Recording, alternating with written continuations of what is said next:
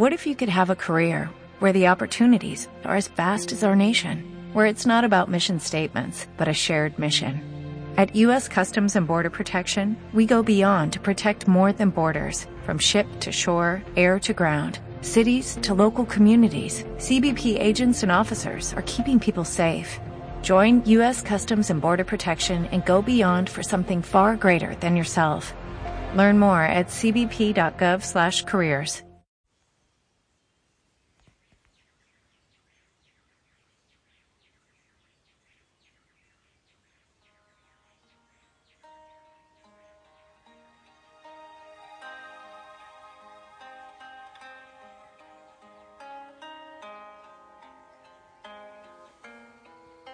Amado Señor, nos encontramos una vez más aquí contigo para vivir este ratito de oración.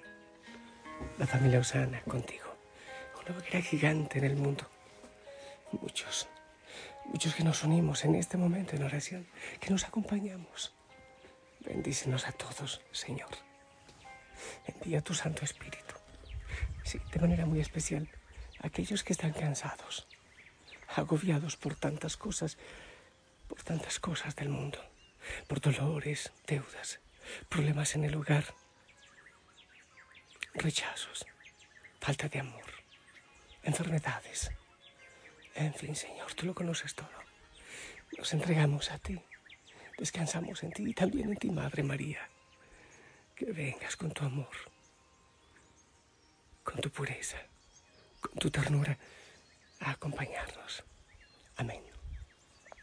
Hijo, hijo, Sana, qué maravilla podernos encontrar una vez más. Eso me llena de mucha alegría. Espero que te haya ido bien, que estés orando, sí, con el nombre de Jesús. Mm, podemos hacer muchas cosas, pero, pero hay que recordar el primer mandamiento, Dios sobre todas las cosas, que todo lo que hagas sea como quien administra la obra del Señor. Es decir, que en todo debe estar la impronta de Dios. En todo, en lo que hagas, incluso en lo que dejes hacer, en tus planes, en tus respuestas, en tus decisiones. Dios es un hombre siempre. Es su espíritu siempre. No te olvides que la factura del teléfono de la oración no la tienes que pagar tú.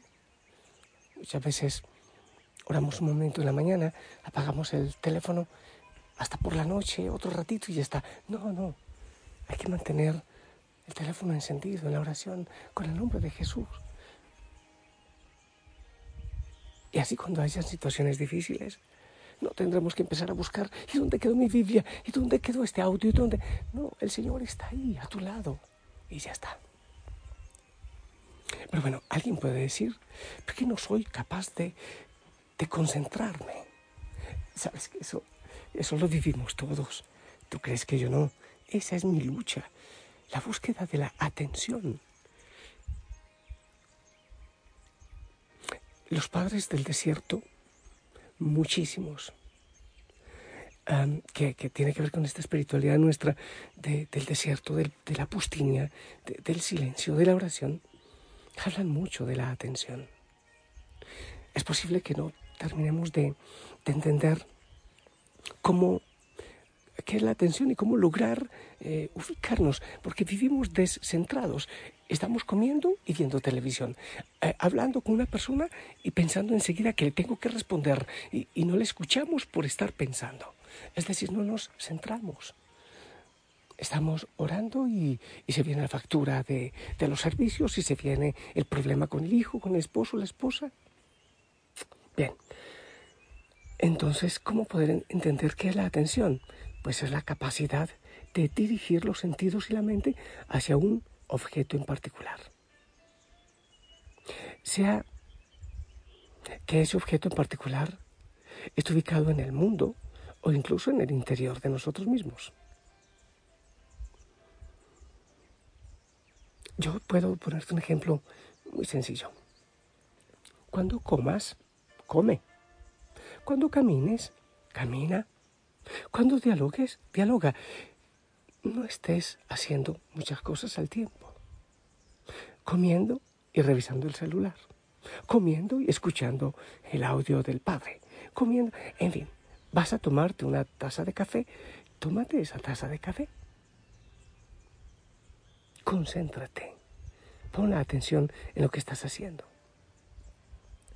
Imagínate una linterna. Yo uso mucho aquí en Betel la linterna.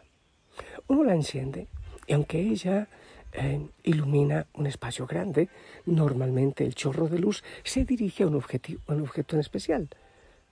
O cuando uno hace así como los ojos chiquitos para lograr ver algo a lo lejos. Eso, centrarse en algo.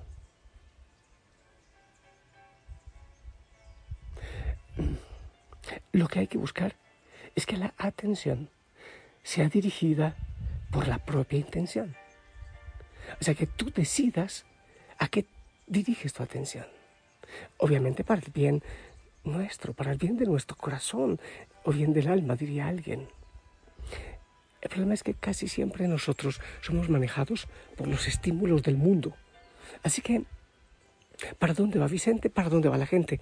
Y nos centramos en la primera persona que pasa. No tenemos un propósito claro. Entonces atendemos aquellos mm, propósitos de la sociedad. Uno puede estar orando y se acuerda de las redes sociales. O va a buscar en no sé qué, si en YouTube o no sé qué, un video algo de oración y resulta que se vio con otra cosa, se encontró con otra cosa y pues ahí se desvió y perdió el propósito, porque no estaba claro el propósito. Hay que tener clarísimo el propósito y a él dedicarle nuestra vida y nuestra atención aún en lo que estemos haciendo a lo largo del día.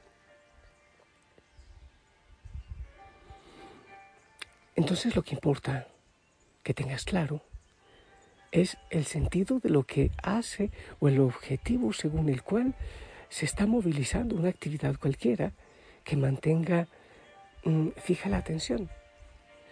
De tal manera que evitemos desviarnos en otras cosas y que mantengamos claro el propósito. Es ahí que yo hablo del nombre de Jesús al ritmo de la respiración y ayuda tremendamente tener el centenario en la mano.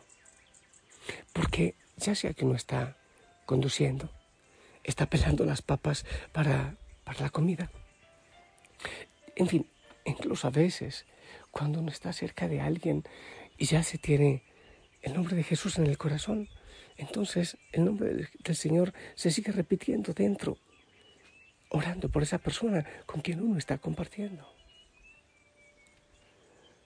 Muchas veces iniciamos algo con un propósito claro, motivados por el espíritu, pero terminamos lejos del ideal, precisamente por falta de manejo de la atención. El barco sale del puerto con un mapa de ruta. Por ejemplo, decimos, yo Hoy voy a decir el nombre de Jesús o Jesús Cristo o, en fin, en la frase de contacto que tengas. Pero después te das cuenta que el agite de la vida te, llevó a olvidarte. Las carreras se presentan como obstáculos. Así es el barco cuando, cuando sale. Se le presentarán obstáculos. Pero el navegante tiene la brújula y varios indicadores que le van permitiendo corregir el rumbo cuando se hace necesario. Hay que mantener el ojo en la brújula que maneja, que, dirige, que nos muestra cuál es el norte, hacia dónde es que queremos ir. Por eso el centenario, por ejemplo, es como esa brújula, que nos va recordando, el tenerlo en la mano, nos va recordando que tenemos un propósito, es estar atentos en la presencia del Señor. Entonces, la atención es como aquella aptitud que permite observar. Pero esta atención puede ser movida por el objetivo que te has trazado o por lo que va sucediendo en continua variación. Es necesario ejercitarse en dirigir la atención, mantener la atención. El Señor dice en su palabra que hay que orar, hay que estar con Él, pero con todos los sentidos. Pertenecemos a Él, con la mente, con el cuerpo, con el corazón, con el espíritu, con todo, todo le pertenece al Señor, todo. Todo lo que hagas en cada día, aún el descansar dirigido a Él. Ah, sabes, te voy a contar algo así muy personal, ¿no? que no lo sepa mucha gente, pero me gustó mucho anoche. Desperté en distintos momentos, bueno, tenía algún dolorcito, y, y ese dolorcito me hizo despertar con mucha frecuencia, pero ¿sabes qué es lo especial? Me llenó de, de mucho gusto, de mucha gracia, porque cada vez que despertaba estaba haciendo una oración, bueno, distintas oraciones, pero así, de una pasión, así como, como, como en un diálogo, cara a cara, face to face con el Señor. Y me encantaba, despertaba, sentía el dolorcito, que no era horrible, pero estaba en un éxtasis de oración así, diciéndole cosas tan preciosas al Señor y como que Él me decía otras a mí también. O sea, no me estoy poniendo como ejemplo, sino diciéndote que si vivimos con la atención puesta en el Señor, nuestra vida se convierte en una presencia continua. En Él vivimos, nos movemos y existimos. La Santísima Trinidad hace morada en nosotros, lo dice el Señor en San Juan. Que el Espíritu Santo nos ayude a vivir con la atención puesta siempre en Él camino, verdad y vida. Vengo ante ti a vivir de lo que has dicho, a reclamar lo que tú me has prometido. Ven,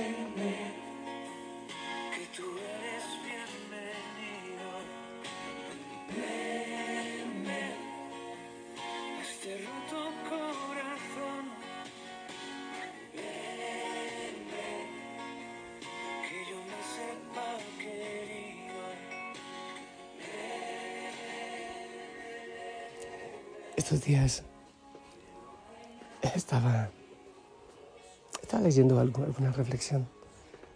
Mm, Me gusta leer y aprender muchas cosas.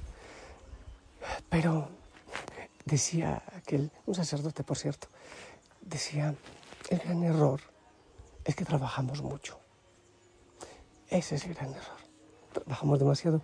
Queremos esos niveles o esa falsa felicidad que nos lleva a hacer tantas cosas, descentrándonos, saliéndonos del centro que es Dios.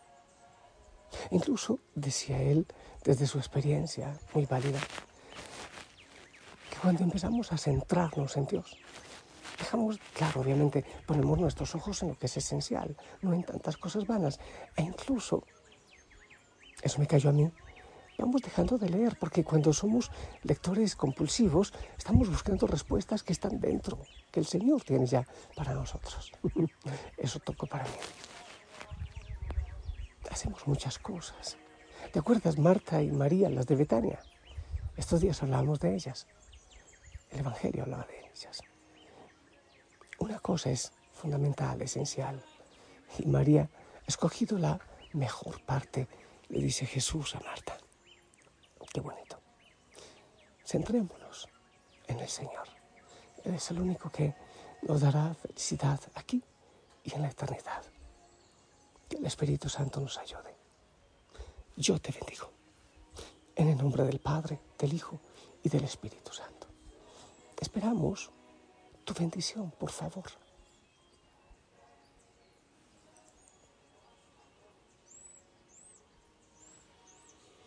Amén. Gracias. La Virgen María te abrace. Qué hermoso vivir en Él, en el Señor. Así como la Virgen, antes de llevarlo en su vientre, lo llevó en su corazón. El Señor te acompañe y te enamore y te ayude a dirigir tu atención hacia Él. Descansa en Él. Hasta mañana.